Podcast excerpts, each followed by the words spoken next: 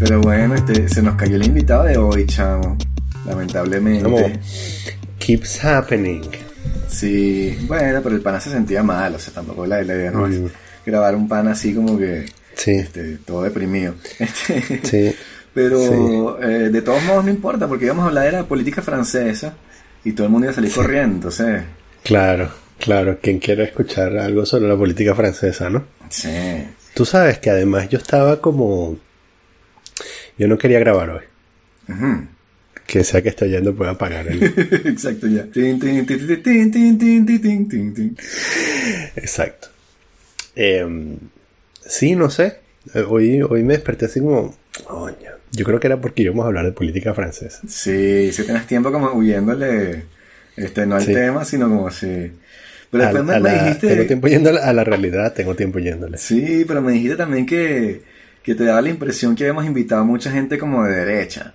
Sí, exacto. que entonces, sí. no, es que hay que equilibrar. Este, Pero eso no es tan verdad. O sea, hemos invitado gente de derecha y gente de derecha radical, pero más que todo como gente también ponderada, ¿no? O sea, yo, no- yo no consideraría que lo que yo he dicho sea como que de derecha ni tú tampoco. O sea, yo Ujú. estaba aquí defendiendo que es el salario mínimo universal, por Dios. sí, Este, Sí. Pero es verdad que sí, bueno, desde Orlando Verde supongo sería como el más Mm, a la izquierda y tal. pero ves, y Orlando fue hace como, Sí. como 50 capítulos. Sí, Que por cierto, pueden volver y pueden regresar en el tiempo y verlo porque es un buen capítulo. Sí, Hablamos sobre la bueno. interseccionalidad. Y yo me quedé impasivo porque lo quiero mucho. y no dije ¿qué? porque estaba en su casa. claro, sí, sí. No, es un tema, es un, o sea, es un tema que está llegando también aquí. O sea, el otro día vi justamente un debate. Yo no había este, tomado posición en cuanto a la gente de Black Lives Matter, porque yo como que le entré a la cosa de Black Lives Matter a través de los asesinatos de la, de la comunidad negra, afroamericana, Sí, y entonces este, estaba como que súper entusiasmado en Black Lives Matter, que sí, I'm all in. Y entonces después empecé a escuchar como unas declaraciones de la tipa, este, también apoyó la cosa de, sea, a Chávez en Venezuela. Sí. Entonces empezó como a caer la, la cosa y no entendía muy bien por dónde iban los tiros. Y entonces después escuché un debate donde está la presidenta de Black Lives Matter, la que lanzó el, el- el movimiento, y eh, me pareció completamente espantoso. O sea, la primera pregunta del debate, era un debate de dos horas. Mm. Este, la primera pregunta era, este, ¿existe el racismo contra la gente blanca? Y la tipa dijo que no, y entonces Wow. invocó la pirámide esa de poder, de la cual hemos hablado aquí, en la cual el hombre blanco está arriba y tiene todo el poder, y no Ujú. puede oprimir a la gente negra. Mm. Y entonces... Es- y- ¿Eso y- no es un comentario racista? este, no, bueno, ellos lo llaman como el punto de vista del poder, pero es que no tiene como ningún sentido, ¿no? Porque, o sea, tú lo piensas como 30 segundos y tú dices como que tú me estás diciendo que Jay-Z tiene menos poder que el, el recoger latas blanco que está aquí abajo de mi casa. O sea, que, que, que, que extraña esa, esa postura, pero bueno. Bueno, mm, eh, All Lives Matter. Eh, Sí, Pero, mm, que también es un poco ridículo, pero mm, yo no, no estaba, me parecía que había, una- había trampa desde la primera vez que lo escuché porque, bueno, porque yo siempre tengo muy presente eso de que la verdadera razón es porque no puedo ponerme, en, no puedo tener suficiente empatía como para, como para poder entender el- la problemática, porque mm, se me dispara todo mi resentimiento tercermundista. Cualquiera de esas personas es mucho más privilegiada que, eh, que la media y incluso en algunos casos más privilegiada que yo. O sea, la gente que está... sí. o, o- o lo- o yo cuando estaba en Venezuela, quiero decir. Sí, digamos que también, o, como- o sea, O sea, como que o sea, cualquier- o- opresión, o sea, yo, y, y- y bueno, o sea, yo sé, yo sé que sí, tú sales a la calle y eh, eh, sabes que el enemigo es el que tiene las armas. Y bueno, pero te acostumbras a vivir con eso, ¿no? Pero es que, Este, sí, pero es que el problema para eh. mí, o sea, sí, no, este, lo que te iba a decir es que eh, es como innegable el hecho de que existen criterios raciales que se toman en cuenta en la sociedad y que hay ciertas estructuras en las cuales la gente es discriminada en base a su sexo o su raza o u otras cosas. Eso, este, eso es obvio. Pero el problema es que no es como en todos los casos Y no es siempre. O sea, cuando pierdes un trabajo puede ser porque eres mujer o puede ser porque eres mala. Okay. Entonces, al no hacer la diferencia y el estar por allí totalmente convencido de que esa estructura existe en todas partes y todo el tiempo y es lo que más prevalece y es lo que más importa, entonces tú vas a ver la realidad con esos lentes y entonces evidentemente consigues casos que corroboran tu visión tan estrecha este, del mundo, entonces vas a decir como que sí, entonces me parece este perverso, eh, ideológico en ese sentido. Tiene sesgo de confirmación. Claro, y es una lástima porque sí es cierto. O sea, ¿cómo puedes decir? Porque después el debate se fue por otro lado y empezaron a decir que la policía no discriminaba en contra de la gente negra. O sea, y yo decía, pero eso, eso no tiene sentido. Es obvio que sí. O sea, no, no, puedes decir de otra manera. O sea, no es, todas las veces no es que están persiguiendo a un villano. O sea, a veces simplemente están deteniendo gente de, color. Después hay otras consideraciones. De pronto es porque los tipos le disparan más la gente de color a la policía y entonces están como más... No sé. Pero en, esos casos tendrás que tener una posición como, como abierta a todo tipo de hipótesis y el decir simplemente, viste, racismo. Tú dices, coño, este... O sea, e-, es muy fácil y, es una, cultura de la victimización. Sí. Porque, ¿sabes? Y es lo que decíamos en ese capítulo sobre la, cuando hablamos de la interseccionalidad, que tú tienes otras variables, tienes todas, menos la plata, extrañamente es como una, una postura marxista que elimina el rollo de la plata, porque el rollo de la plata te hubiese solucionado lo que te acabo de decir de Jay-Z con el recogelata. En Lo que oprime no es lo negro contra lo blanco, lo que oprime es la plata, el capitalismo. Pero eso lo quitaron. Eso no aparece en la teoría de Crenshaw. Entonces le pones esta paradoja en la cual, o sea, lo que, lo que decíamos, yo puedo decir, está bien, yo soy un hombre heterosexual blanco, pero soy un inmigrante.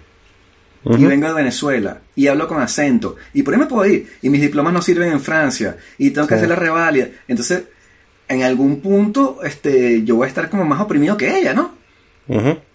Entonces, no sé, esa, esa paradoja de la victimización, como tienes todas las categorías que te dé la gana, tú las puedes inventar. Tú puedes decir gente con lentes, gente zurda, o sea, tú, en fin. Bueno, o, sea, ¿qué tal esto, por ejemplo? Crecí en un lugar en el que consistentemente, desde que tengo memoria, eh, hay evidencias de que la mayoría me odia. Sí. Y eh, hasta mis 35 años pensé que la policía era el enemigo, porque además había evidencia de que era así. Sí, claro. Y, entonces, y además eh, veo a esta gente quejándose de su opresión y toda esa gente creció, bueno, con ciertos niveles de seguridad social y ciertos niveles de protección policial a los que yo jamás tuve acceso. Claro. Es que e, esa es la paradoja, como tú dices como que el 1%. Tú ves todos estos norteamericanos diciendo, el 1% nos oprime y se agarran toda la plata. Entonces ya va. Pero si cambiamos la escala y lo vemos a nivel mundial, tú estás en el 10% que oprime, entonces el, ese 10% oprime el otro 90%. O sea, la plata que tienes tú en Estados Unidos o yo en Francia viene del hecho de que alguien en Togo este, no pudo, o sea, entonces... Sí, lo que pasa también, bueno, y claro, para, para darles como un poco de cuerda, el, lo que pasa es que esa, esa riqueza y ese bienestar no son evidentes, ¿no? O sea, el hecho de que tú vivas en un país eh, en el que algunas cosas están resueltas, eh, o sea, en el hecho de que tú vives en un país en el que si tienes eh, un dólar puedes ir y comprar algo para comer. Eh, eh, es muy difícil, si tú creces en ese entorno, es muy difícil imaginar que hay lugares en donde eso no es posible. Claro. Entonces, sí, es verdad que estás por debajo del nivel de la pobreza. Y también es verdad que ese nivel de la pobreza es mucho más alto que el nivel de la clase media en el resto de los países. Entonces, ni siquiera eres 10%, eres como 2%, una cosa así. Y lo más perverso de todo es que tú dices, este, ¿cómo puedes...? O sea, esa opresión de la que ellos hablan es una especie de opresión subjetiva. Ni siquiera es una opresión que existe, que es tangible, que tú puedes cambiar. Es una opresión que está como en las estructuras, en la cosa Foucauldiana. Y entonces sucede a pesar de que tú, o sea, tú, tú puedes no darte cuenta de que estás ejerciendo esa opresión sobre alguien, ¿no? Tú puedes no darte cuenta que estás evaluando a alguien por el color de su piel en una entrevista de trabajo. Este, se supone que es así. Y entonces si tú dices, eso, eso no es verdad, o sea, por ejemplo, si, si yo tengo una entrevista y es una persona de color y no la escojo, y me dicen, no, no la estás escogiendo porque es una persona de color, y yo digo, no, no, es porque es malo, me van a decir, no, porque esta estructura funciona a pesar de que tú no te des cuenta. Entonces, ellos siempre van a tener razón, porque si tú no lo Mm. ves, es que subjetivamente estás este, reforzando la estructura, y si lo ves, admites, y entonces la- le das la, la mano a ellos. Por otro lado, claro, eh, me imagino que debe ser también frustrante creer, perdón, crecer en un sitio en el que constantemente te están martillando la idea de que no solo es el mejor lugar del mundo, sino que es eh, la tierra de las oportunidades, ¿no? Sí, y, y tú enciendes la televisión y, y eres bombardeado eh, por um, evidencias de que todo el mundo se está beneficiando excepto tú. Y los patrones de la belleza apuntan a que la gente que no se ve como tú son los que están beneficiándose. claro. Entonces, bueno, no, no es fácil, ¿no? No, no, no, no es fácil. Pero es súper perverso, o sea, porque es lo que digo, este, tienes razón, y, y- ese es un problema que existe. Pues la forma en la que ellos lo abordan es con esta especie de, de- de, este, planificación social controlada y centralizada, en la cual van a hacer intervenciones en la empresa y en el trabajo y en la escuela para este, que desaparezca esta especie de racismo subjetivo y te van a hacer esos cursos como el que te hicieron a ti, de Sí. entrenamiento este y que, que, que son sumamente peligrosos porque no hay ninguna evidencia, pero ninguna, de psicólogos ni de sociólogos que demuestre que esas prácticas tienen un impacto real. Mm. O sea, eso no sirve para nada, eso no cambia las actitudes de la gente eh, Sí. en torno al racismo. Pero lo seguimos haciendo, entonces dice, ¿por qué estamos haciendo esto este, que, que no sirve?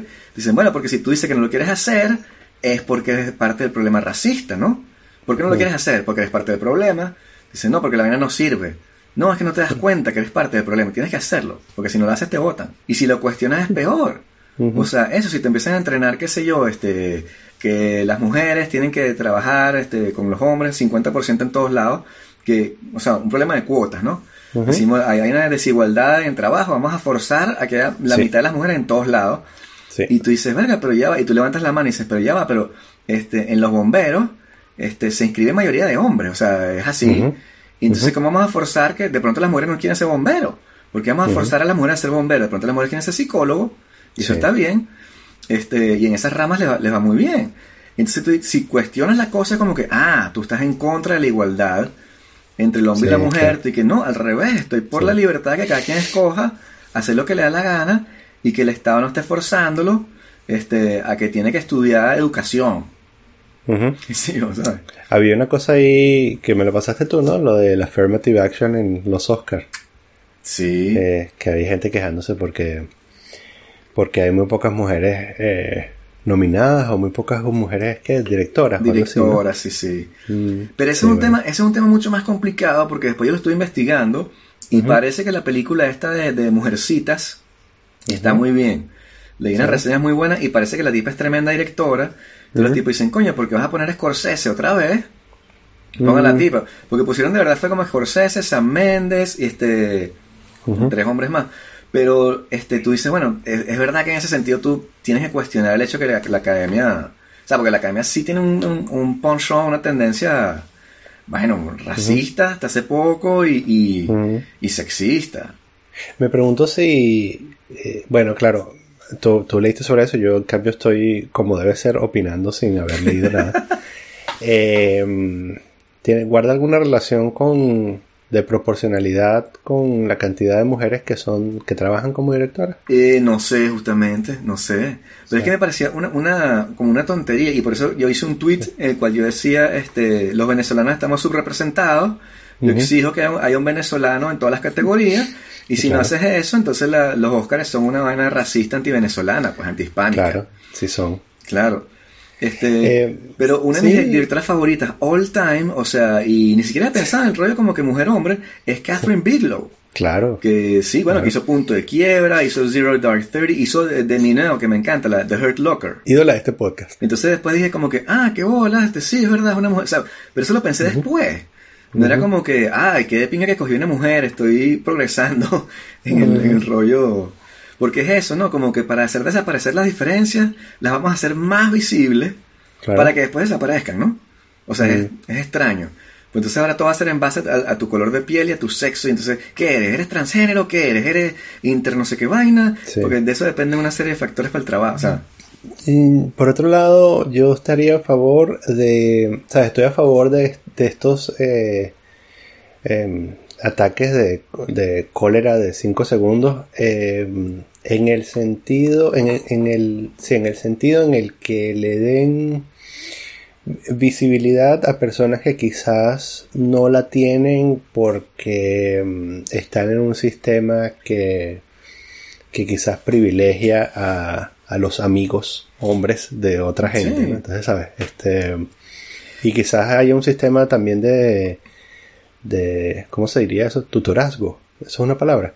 Mentoring, sí. Mentoring, sí, que, que tú, mm, que sabes que de pronto tú tienes un, tú eres un director famoso y tienes un delfín que, bueno, ves un hombre y nada, y eso te abre las puertas, ¿no? O sea, si tú eres un aprendiz de un gran director, eso quizás te abra las puertas, mientras que si eres una aprendiz de un gran editor, corres, eh, corres muchos riesgos, ¿no? En primer lugar, corres el riesgo de, abuso sexual, dado que es Hollywood. Eh, y también corres el, riesgo de que, bueno, de que incluso te, o sea, cuestionen tu, tu talento natural porque la gente sospecha que hay algo más que una relación de, de tutor-alumno, ¿no? Claro, claro. Cuál es horrible. Pero bueno, sí, o sea, bienvenido, bienvenido planeta Tierra, ¿no? Quisimos evolucionar mejor, pero bueno, no pudimos.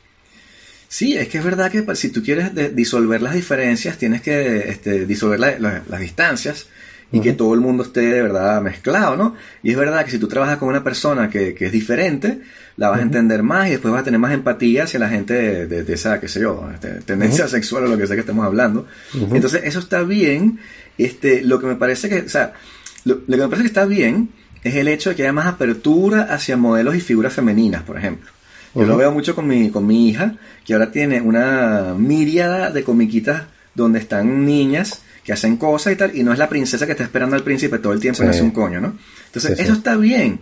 Lo que me parece que está mal es que también hay como otro discurso según el cual todas las otras comiquitas que veíamos nosotros antes eran perversas y, reforzaban un sistema machista horrible y eran este, homófobas y etcétera, y etcétera. Y entonces es como demeaning para toda esa cultura con la cual yo crecí, que sí, no era perfecta. Y esta nueva cosa es como que, wow, mira las puertas que estamos tumbando. Y sí, está bien. Pero esa arrogancia de creer de que ahora tienes razón y de que nosotros éramos unos has ahí todos homófobos este, y que ahora es perfecto, este, bueno, es, muy arrogante. Sí, sobre todo porque la gente que va a venir después te va a mirar con los mismos ojos, ¿no? Sí, asumiendo que, asumiendo que la cultura occidental persevera y, y no somos aniquilados en masa por los chinos. Eh, la gente dentro de 50 años verá a la gente woke de hoy en día como unos retrógrados. Sí, sí, sí, es que va, a cambiar, aunque no sea para adelante. Cualquier cambio que haya va a haber esa generación como estando errada, o sea, eso es como, como obvio y es lo triste que no se den cuenta. Pero, pero no sé, o sea, es como que tú le tú dices, le voy a poner Karate Kid a mi chamo, y entonces como que qué bolas, eso no es suficientemente este, o sea, integrador, no hay, no hay gente de color, por ejemplo. Ponle la Karate Kid nueva, que es con el hijo de Will Smith, que es negro, y pasa en China. Dice, coño, o sea, sí, esa película no está mal, pero coño, la Karate Kid original es, muchísimo mejor. Y bueno, no sé, quedas como un has-been. Eh, claro, si entras en el jueguito y empiezas a tratar de encontrar ejemplos, eh, te puedes descubrir a ti mismo, sabes, con dificultades para encontrar ejemplos, mientras que otra gente que es más woke te los puede señalar así de memoria, ¿no? Sí, eh, exacto. Porque bueno, para nosotros, como que nosotros digamos que crecimos con otra, una, un conjunto de sensibilidades distintas. Sí. Y entonces normalizamos un montón de cosas. Y le digo nosotros, o sea, estoy yo, pero también, eh, qué sé yo, pues me ha pasado que lo he hablado con Mónica. Y como que Mónica no entiende, ¿sabes? no entiende por qué la gente le parece que eso es sexista, ¿no? que algo es sexista. Claro. Este, porque bueno, creció, creció oprimida, ¿no? Exacto. Y no se revela. Pero sí, esa, es lo que te decía que, que en el trabajo están estos chamos así woke, este, ecologista, vegano y uno es gay. Ah, no, y la otra es lesbiana, entonces también. Este, pero eso no importa. Son burda de panas, me caen súper bien. Pero entonces, estaba comiendo y los caras se sientan. Y entonces empezamos a hablar y tal. Y fue el día que salió lo del Ricky Gervais, que presentó los Emmy o los Golden Globes. y entonces, sí, fue una presentación excelente que, que todo el mundo debería ver. Y entonces este, le estaba comentando, coño, tienen que verla, está buenísima. Y este, el chavo me dice, no, pero Ricky Gervais yo no me gusta y tal. Y yo, ¿por qué? Es buenísimo, o sea, a mí me encanta su stand-up. Y el tío me dice, no, es que él hizo un chiste transfobo. Y yo, ¿qué? Y yo, así que, pero yo sigo burda Ricky Gervais, yo hubiese escuchado ese tipo hizo un chiste transfobo, ¿no? Este, digo, pues, ¿qué? Y tal. No, es que yo estoy en un sitio web en el cual publicamos como una lista de gente que hace cosas transfobas y, yo lo vi en esa lista, no estoy seguro de lo que el tipo dijo, pero me es medio sospechoso, lo voy a investigar. Y yo, venga, o sea, qué horrible vivir la vida. Este, o sea, es, una, es medio stalinista, ¿no? O sea, tienes una lista. lo que falta es montarlos en un tren, ¿no? La gente de la lista. Sí, eh, justamente se iba a decir que, a Stalin le fue buenísimo con ese método. Sí, exacto. Bueno, es bueno si estás del lado de los justicieros, ¿no? Pero si estás del lado en, el grupo en que montan el tren, es, bastante chimbo. Em, a mí me parece todo un logro eh, que alguien pueda tener ese índice tan complejo dentro de su cabeza, ¿no? que tú puedas tener eh, un listado de, de personalidades y, la, y sus ofensas. Sí. Eso es decir como que no, no voy a escuchar nada que el tipo dice, sino que voy a esperar a, a, ver si aparece en la lista primero. me parece, wow, me parece como un uso prodigioso del cerebro, ¿no? Y la memoria. Sí. Este, pero, pero, habla, y, pero hablando más en serio, es una, esto es un tópico, una manera eh, bastante tonta de coartar tu propia libertad. Sí. es triste, por eso te digo, es triste. Es una prisión, además una prisión cuya, ah, cuyas paredes fueron construidas por alguien más que te indoctrinó en esta cultura de andar cancelando a la gente, ¿no? Sí. Súper triste y, súper cerrado. además, ¿quién hace esa lista y por qué tú crees en esa lista? O sea, no sé. Es súper peligroso. O sea, si los tipos en esa lista, entre comillas, dicen vayan a caerle a coñazo a, Kevin Hart, este, quién sabe qué puede pasar. O sea, en fin. Sí, es como el episodio este de Black Mirror de de las abejas, ¿te acuerdas? Que, no, lo, no he visto la nueva temporada. No, no, esta es vieja, esta es como de la segunda temporada. Que hay un tipo que conecta unas abejas, ¿sabes? Las abejas, spoiler, la vaina tiene 5 años, por Dios, vean, Black Mirror. El, la, ¿cómo se llama? O sea, las abejas se están extinguiendo, ¿no? Y entonces alguien inventa unas abejas robóticas, ¿no? Miniaturizadas, que podría salir mal, ¿no? Exacto. El, eh, y entonces eh, un hacker conecta eh, al, el centro de control de las abejas con Twitter. Y entonces empezaron, si tú publicabas hashtag kill y el nombre de una persona, al final de la semana las abejas eran redirigidas a matar a esa persona ah, en masa. Creo que lo vi, sí, es lo mismo, bueno, eso es este, para los que, se perdieron la analogía, es por supuesto una crítica a la cultura de, la, cancelación. Pero sí, bueno, hablando de temas distópicos, chamo, este mi nueva, mi nuevo contrato telefónico, porque cambié el internet, por eso que no se ha caído todavía la conversación. Este, y el nuevo contrato traía, este, me aburguesé, traía la versión burguesa de Cuevana. What? Sí, la versión oligarca de Cuevana. Es decir, Netflix. Netflix. Sí. Wow, empezaste 2020. Sí. Diez años después de que Netflix finalmente ha llegado a casa de los Uribe. Yo que voy a, voy a binge watch este, las Star Wars. Sí, binge watch Friends. No puedes ver Star Wars, chamo, la quitaron, chamo, la quitaron. Y quitaron el Mandalorian, entonces estoy todavía bajando cosas así para ver. Es que Pero- Mandalorian nunca estuvo en Netflix. No, está en HBO, creo, sí. No, eh, no en Disney Plus. Eh, En la vaina de Disney. sí. Pero me puse a ver la- las películas y tal, y entonces este, me pasó una vaina burda cómica, porque empecé a ver una película y me estaba gustando. Y dije, wow, esta película está de ping y tal, y qué sé yo, y tal. Y una vez en la pared, y busqué en IMDB, y vi que la película la había hecho Oliver Stone. Ups. Y me cagó el resto de la película, chamo. Hablando de cultura de cancelación. Sí, horrible. Y me sentí mal porque dije como que yo sí soy prejuicioso, o sea, coño, sigue disfrutando tu vaina y tal. Y que "Pues, este mamá, güey. ¿Qué película? No, no. Era la de Snowden. Es burda buena, weón. Sí, bueno, no, no me gustó tanto. La historia de amor me, me, me hinchó los Ah, sí. cojones, weón, o sea, de verdad, insoportable. Pero el tipo está muy bien, el Joseph el Gordon Hewitt, este. Sí, todos, ellos- el tipo que hace de Glenn Greenwald es igualito. Y entonces sí, estuvo fina. Y entonces me acordé del podcast con este Iria Puyosa. que, este, que estábamos hablando también de, de datos y tal.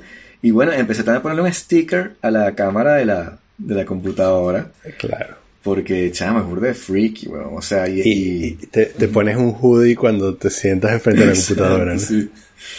Y después escuché el podcast del tipo y le, o sea, le- la, la historia es horrible. O sea, de verdad que el tipo ahorita dice que, que él quiere ir a juicio, o sea, él quiere que le hagan un juicio, pero en el juicio que le van a hacer no le van a permitir presentar nada, ninguna prueba, ni siquiera hablar de lo que Sí. de lo que vio, de lo que pasó, sino simplemente lo van a enjuiciar sobre el hecho de si cometió o no traición, ya, Sí, sin contexto.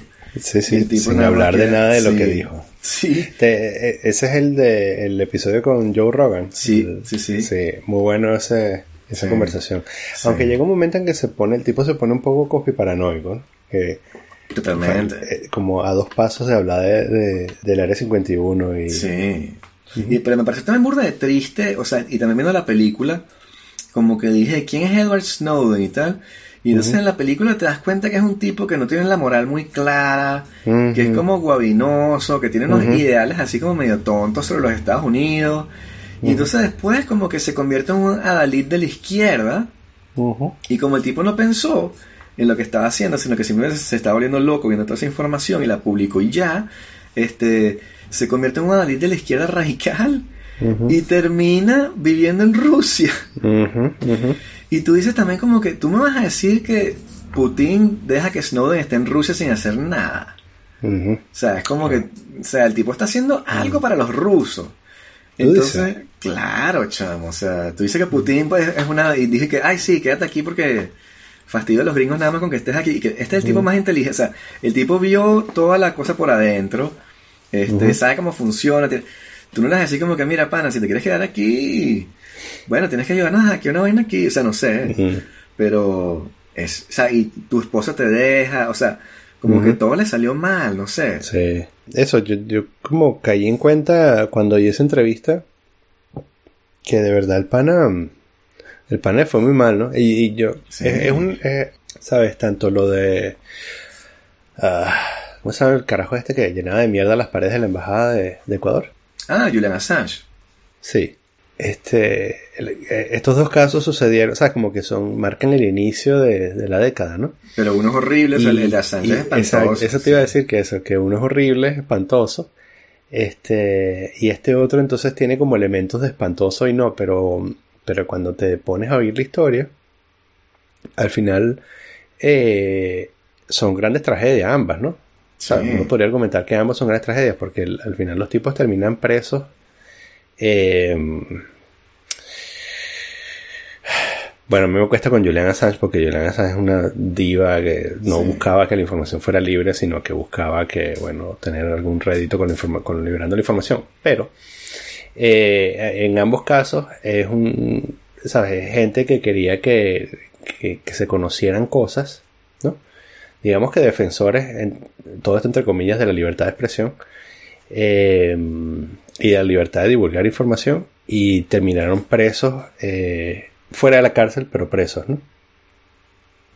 Eh, y cagaron su vida, ¿no? Pues esa gente jamás Sí. se va a recuperar de, Sí. de esa década perdida, ¿no? Lo que me parece que no quedó claro en la película, o sea, hay, hay varias cosas, hay, hay una cosa que no me gustó en la dirección, Y fue que cuando Oliver Stone se pone a hacer su cosa como el collage que hacía él en la edición, que sobre todo en los créditos al final, este, la película es buenísima y funciona. Y la hace un poquito durante la película, pero si no, como que la dirección es muy plana, poco, poco creativa, es como súper convencional. Sí, yo, yo creo que el tipo quería como como que darle la seriedad de que no, no, quería romper la ilusión de que, de que es una de que es un documental. Creo que el tipo quería como que darle el look así de documental. Y, al, y, si hacía alguna cosa así loca, te iba a romper la magia de, bueno, la historia real. Se pone burda de Jason Bourne también, o sea, así bueno, imposible. Mm. Pero bueno, y lo que no me gustó, o sea, lo que me parece que es una tragedia, es que los tipos no dejan claro que el problema eh, sucedió o apareció porque los Estados Unidos estaban espiando a los americanos. Y ese fue el problema. El problema no fue que los tipos estaban espiando a todo el mundo este, y prendiendo nuestras cámaras. Eso no les importaba en lo más mínimo. En lo más mínimo. Lo que les importó fue cuando dijeron que estaban espiando a los americanos. ¿Qué? No puedes espiarnos a nosotros. Y son nuestros datos. Y eso no queda claro. Sí.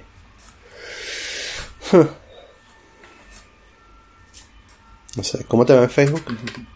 En Facebook. Sí. No estoy en Facebook. Ah, qué bien. ¿Desde hace cuánto no estás en Facebook? O sea, he publicado, publico los episodios. Y una que otra vez de pronto veo un comentario si alguien que conozco que me, me gusta y sabe, me parece bien. Bueno, de hecho me metí en estos días y vi un comentario de una persona que no conozco que decía, como el comentario lo escribió tres veces. Y el mismo comentario y decía, hola, me llamo no sé qué tal, yo trabajé en la casa de la señora Mercedes limpiando cuando era chiquito. Una vaina así. Y lo puso tres veces. O mi mamá trabajó limpiando. Y así que, ¿quién está? Yo no sé quién es. Sí. Mi Facebook está. Sí. Estoy totalmente desconectado. E, ese tipo de comentarios es, eh, eh, revela lo vasto, la cantidad de gente que hay en Facebook, ¿no? Que de pronto te llegan, nos llegan comentarios así de gente que con la que jamás cruzaríamos una palabra. Sí, sí, sí. Y que es súper extraño, como que quién es esa persona mm. también, ¿no? De verdad, no mm. sé. Pero, este, chamo, la huelga me tiene, me tiene escoñetado, ¿no? Este, de verdad que eh, no te conté, pero eh, en el trabajo, como estaba la huelga y la gente no puede venir, dijeron, bueno, vamos a comprarles el almuerzo a toda la gente que logre venir. Y lo vas a comprar tú. Y yo, mierda. Entonces, bueno, tenía que realizar almuerzos durante todo el tiempo que estuvo la huelga y la huelga duró tanto que ya lo ah, quitaron. Porque eran 400 euros cada vez, 500 euros. O sea, y era pidiendo pizzas y tal. Entonces, chamo, en una de esas este, pedí Uber Eats y los bichos, chamo, y que no, 15 vainas de estas, 16. Y entonces los carajos, Uber Eats, va a llegar a las 2 y 45. Veo la vaina, no, va a llegar a la 1. No, va a llegar a la 1 y cuarto. Lo va a traer este Mohamed, una vaina así. Al rato veo, no, ahora no es Mohamed, es Kevin. Y chamo, entonces este, yo estaba en mi casa porque me había quedado. Y entonces este, me puse a comer y tal con los chamos porque había huelga, no, no, estaban, no estaban los chamos en el colegio. Y se me pasó la vaina y como a las dos y media veo la vaina y que anulada la, la, vaina. Sí. Y resulta que en Francia los, la gente que te trae la comida puede decir como que no voy para allá. y te anulan la vaina. Porque en Francia, chamo, entonces me arreché, me metí en un Uber Eats, no había forma de dejarles comentarios, les mandé un tweet. Y entonces nada, borré Uber, chamo. Dije, no uso más esa vaina. Cancel Uber. Cancel Uber, chamo. Sí. Entonces sí, me jodieron feo. Pero bueno, los alias del mercado. Sí, yo borré Uber el, eh, la primera vez que leí que, que estaban rastreando el uso de mi teléfono cuando la aplicación estaba cerrada. Ajá. sí, eh, eso fue un, semi, un, o sea, un escándalo de, de cinco horas, hace como 3, 4 años. Eh, entonces primero, primero como que le, quité la geolocalización a la aplicación. Y, luego la terminé borrando porque dije, ¿sabes que además yo tengo... Em, le tengo, le tengo un pelo de tirria este, por la naturaleza explotadora de... Sí. De, de explotadora. O sea, bueno. No quiero entrar en una discusión de seis horas acerca de qué significa explotador. Yo lo que quiero decir es eh, que me da la impresión de que la gente que trabaja en Uber podría ganar más dinero y podría tener acceso a algunas cosas eh, que los trabajadores del siglo XX lograron eh, para el beneficio de todos, ¿no? Sí.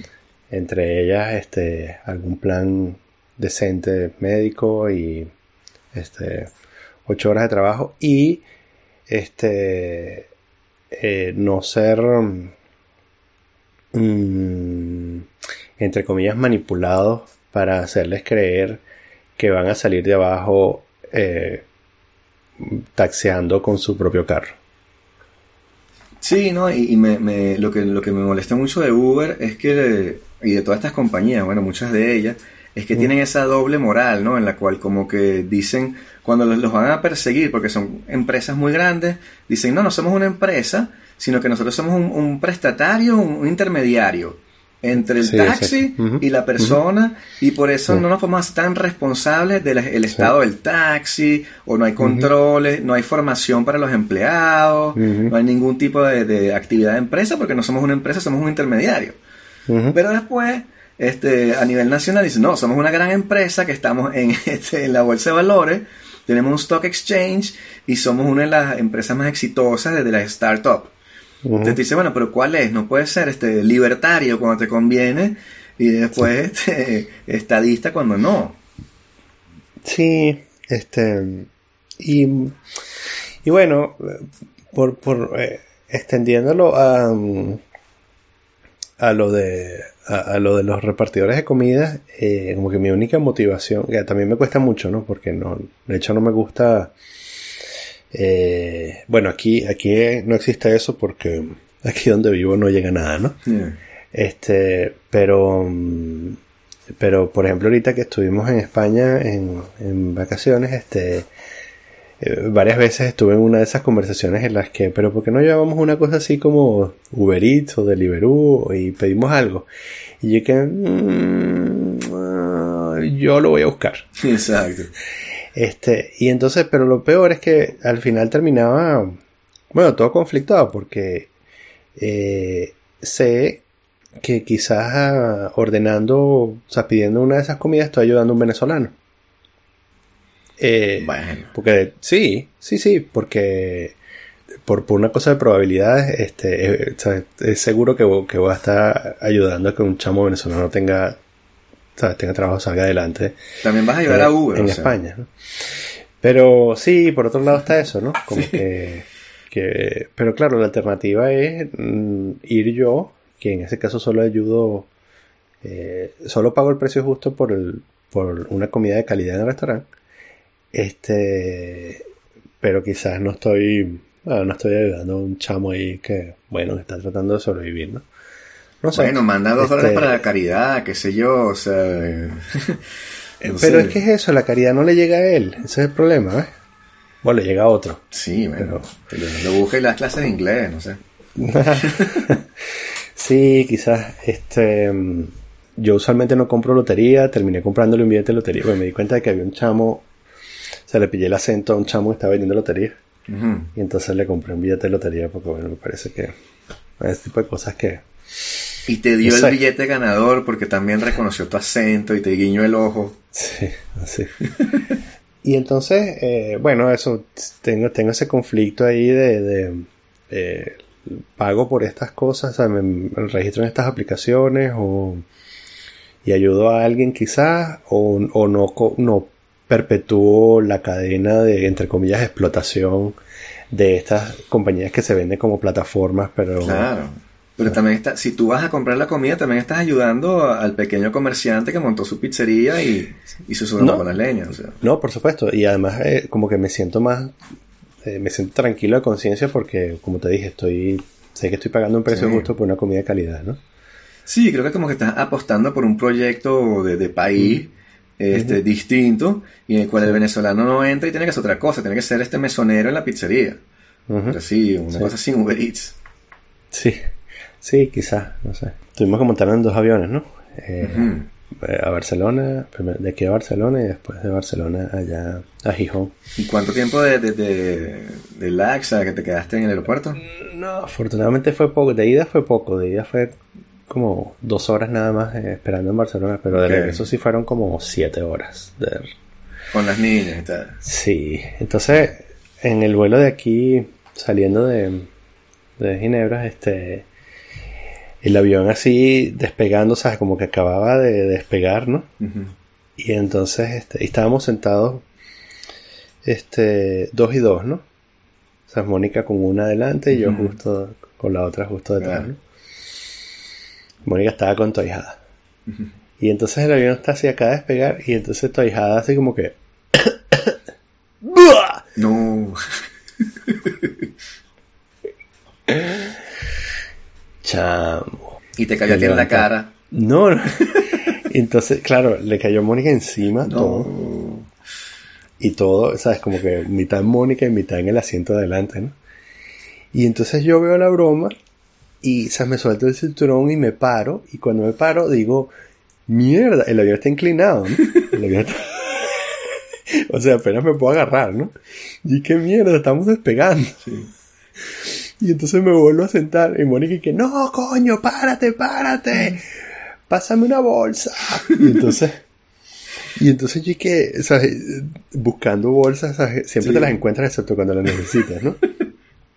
Y entonces por fin pesco una bolsa y entonces la bolsa estaba impresa al revés, o sea, las letras estaban al revés de, de cómo estaba, de cómo deberían estar para saber por dónde se abre. Ay, coño. Y entonces yo tratando de abrir la bolsa por como que abriendo la bolsa por debajo y no la podía abrir, la carita seguía vomitando. Ah. Ah, total que ese fue el inicio de nuestro viaje, ¿no? Pero ¿y qué era? O sea. O Él le dio una, le dio una gastro. como para... Yo estaba con una super gripe, por cierto, que tenía un oído tapado, no había nada. Me perdí toda la comida de... Todas las comidas de Navidad, ¿no? Ah, sí. Las- Sí, porque, o sea, no que me las perdí, no que no Sí, las comí, pero me las no- comí, pero no me, su- no- no me supieron a nada, ¿no? Exacto, sí. No me sabía ni el whisky, imagínate. así de, de congestionado estaba, que era así como, ¿qué es esto? Que subirle la dosis. Sí. sí. No, nosotros la pasamos de pinga, chamo. Sí, tuvo fin el, el 31. Se quedaron aquí, ¿no? Sí, Allá. fue muy raro, fue sí, pues estamos como... Antes íbamos a Venezuela o qué sé yo, estábamos con la familia. Mm. Y ahora no. Y entonces, bueno, nos reunimos con unos panas, pero este... Es otro, otro feeling, supongo. Mm, Pero no, estuvo fino, o sea, pero es otra cosa. Es, es- es la.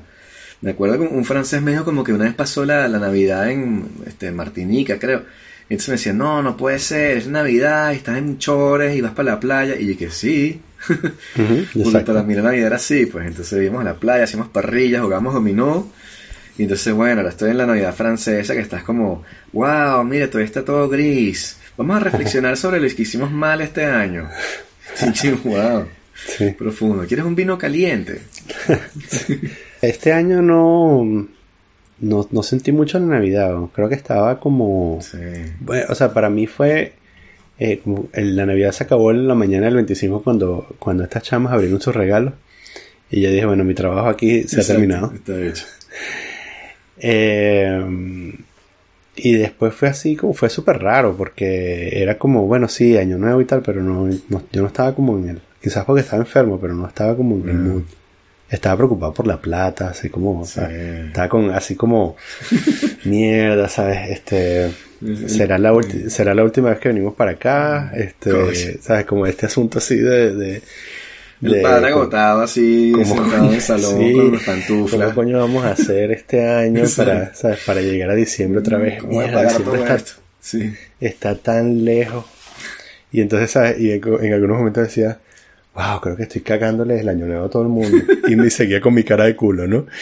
Este, bueno, pero coño, ¿cómo esperan que no les cague el año nuevo si estoy aquí pensando en la plata? Exacto. No, nosotros fue el, el primer año que este Anaí nos preguntó sobre si San Nicolás existía, vaina. Mm, Sí. Y entonces Wow. este, yo dije este el rollo de mentirle a tus hijos, ¿no? Y entonces, Sí. entonces yo no dije nada. Yo me hice el loco. ok, ok. Y Andrea sí le dijo como que no, ¿qué tal? Que la magia, ¿qué tal? Entonces, bueno, yo no mentí. Yo, exacto. Sí. Pero bueno, este está complicado porque es, es, es burda de pila. Entonces fuimos a un centro comercial y estaba el, el- el San Nicolás y tal. Y entonces ella está emocionada, wow, y después se le queda viendo y me dice, ese no es el verdadero San Nicolás. Y yo, este, how do you figure?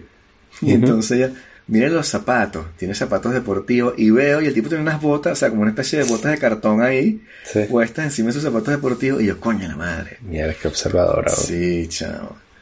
Entonces, bueno, es complicado porque, o sea, estaba pensando en eso, ¿no? Porque tú no quieres que tu hijo sea como el primero de la escuela que se entera, porque eso es horrible, o sea, y siempre el primero es como que el más, o sea, una rata, ¿no? Y que está por ahí diciendo los demás como du, du, du, Entonces no quieres que sea el primero que es como la ratica que le echa paja a la vaina. Pero tampoco quieres que sea el último, ¿no? Como que el último niño que se entera que es como que el, niño tonto de la clase, como que tiene que estar ahí como en el medio, no sé. ¿Tú, tú, ¿tú te acuerdas qué te dijeron a ti? Sí, sí, sí, claro que me acuerdo. ¿Qué te dijeron? Yo me acuerdo que en, la escuela un chamo me dijo, o sea, pero así convencido, ¿no? Un pana que yo le creía burda. Y después este pregunté, no me acuerdo qué me dijeron, pero este, y de verdad no me acuerdo cuándo fue que, o sea, me acuerdo que me enteré solo y nunca lo comenté. Como que la vaina siguió. Y entonces de pronto le hice un chiste a mis padres sobre que los, los padres de Mafalda estaban escondiendo regalos o algo así. Ajá. Y entonces como que entendieron que ya había entendido y, la farsa se acabó, pero continuó. sí, fue una cosa así como que sin dolor. No hablamos el tema. ok. Como el sexo. Sí. Pero me acuerdo una vez, chamo, que yo tenía cinco años, creo, cinco o seis años. Y estábamos en un apartamento. Y entonces yo me paré para ir al baño y veo a mis viejos este, envolviendo los regalos, mm. Y entonces este, me acuerdo que voy y digo, ¿qué es eso? Y me acuerdo que mi papá se voltea, me ve y dice, ya se jodió esta vaina. y entonces, entonces mi, mamá y mi mamá le dice, cállate, tranquilo, no hagas nada y tal. Y entonces me dice que, este, ¿dónde? Y yo que, ahí, y mi mamá, ¿dónde? Ahí no hay nada. Ahí sí, no, no vale, tú estás soñando, weón, vete a dormir. No, no ha pasado nada y tal, vete a dormir. Y me fui a dormir. Y este, qué bueno, weón. Sí, chao. Y el día siguiente me paré y conseguí el regalo, por supuesto que había visto que estaban envolviendo, pero no, o sea, como que mm, no lo, o sea, tenía cinco años, no calculé más. Sí, es un tema, eso de, de no mentir, porque también entonces después como, bueno, como sales de ahí, ¿no? Sí. Aunque bueno, o sea, no sé, es como que, sí, bueno, es una tradición y tal, que, este, o sea, es una, eres, eres parte de una conspiración mundial montada por este, el grupo de Bilderberg para vender más juguetes. Exacto, Coca-Cola. Para vender juguetes, no puedes escapar de él, este, porque te chantajean emocionalmente. Sí. Lo entenderás cuando tengas hijos. Sí. Mi mamá me dijo algo así como o sea, cuando pregunté de frente, eh, y, ya tenía como la edad, ¿no? O sea, tenía siete, no sé, algo así. Sí, sí, siete es la edad. Sí, Este, mi mamá me dijo, no existe, pero es el que ayuda a tu papá a que tu papá tenga la plata para comprar los regalos. ¿Qué? Que es una forma así, el niño Jesús, ¿sabes? Como una forma así de, no vamos a destruir todo el, todo el andamiaje moral de una sola vez. vamos a dejar por lo menos la religión ahí, ¿no? Exacto, sí, sí.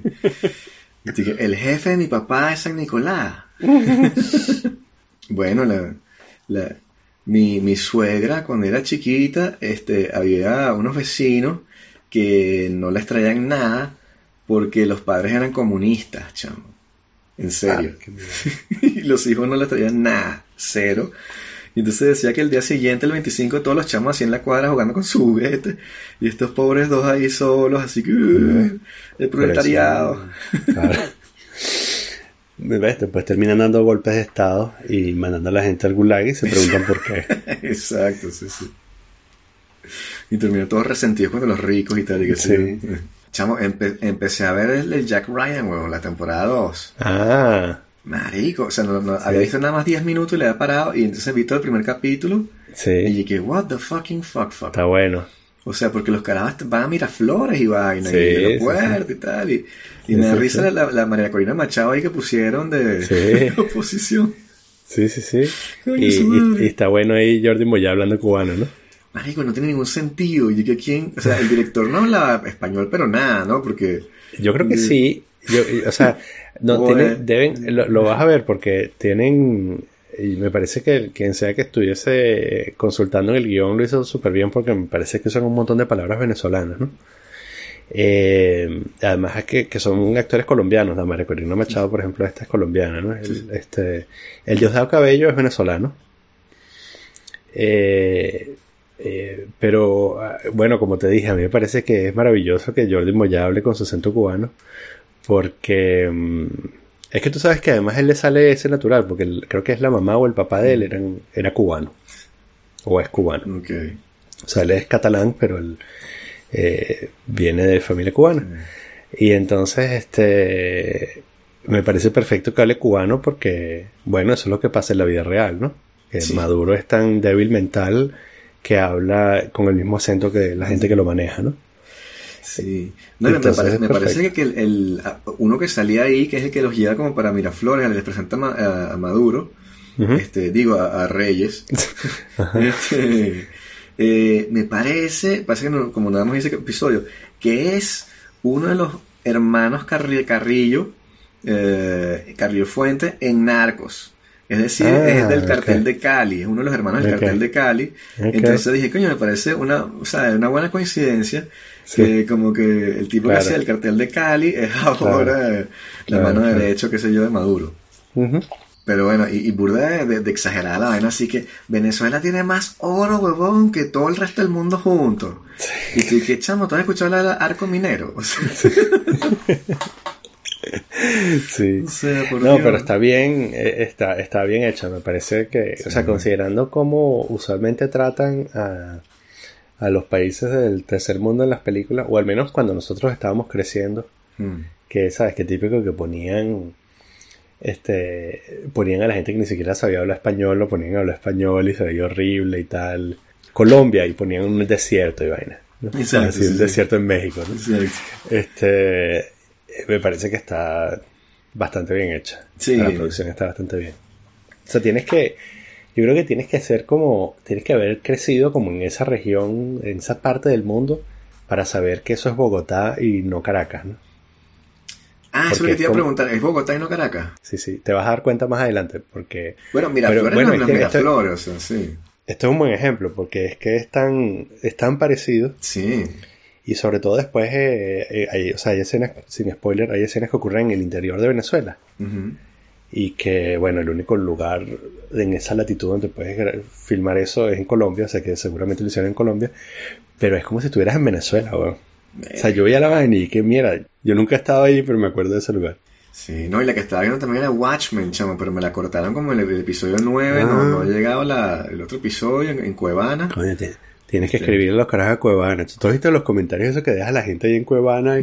Mira, ¿para cuándo van a subir? Ah, sí, sí. Es demasiado bueno. pónganse las pilas. El episodio 5. ¿Qué pasa con el episodio 5? Exacto. Chao, ¿y viste lo que te mandé el Twitter de la, de la SNCF? Con los comentarios que da la gente. Está buena, weón. Chamo, oye, que esto Pero es que esos panas deberían cerrar esa cuenta de Twitter. ¿Cómo se les ocurre manejar una cuenta? Y, los leen, chamo, y le responden a la gente. Tú te pones a leer y, a veces los bichos responden cuando es poli. O sea, que tú te das cuenta que leen todo. sí. Qué cómico. No, marica, además es que es horrible porque te metes ahí y hay mucha gente que deja sus historias de dolor. sí, de cómo la huelga le cagó la vida, ¿no? sí. yo vi uno que era como unos niños que no supieron ir de viaje porque todo el oh. tren... O sea, eran como que niños pobres que les habían comprado una asociación un pasaje y los bichos no pudieron ir para Estrasburgo. Y ¿qué coño tu madre, y todo. Y después otros comentarios así como que sí, los apoyamos hasta el final, hasta la historia siempre. Y qué mierda, o sea... Es que eso es lo que me da tirre también, tener como un reportaje, una vaina que vi, y en la CYT, la vaina está de trabajadores, donde están, los bichos en el biobo central tienen una, una bandera grandísima así, con el Che Guevara, y dice hasta la victoria siempre, weón. Mm. Te dice como que coño, o sea, es difícil tener un diálogo con esa gente si vas a partir, si ese es tu punto de partida, pues. Sí, claro. Sí. Bueno, men, hasta la victoria siempre.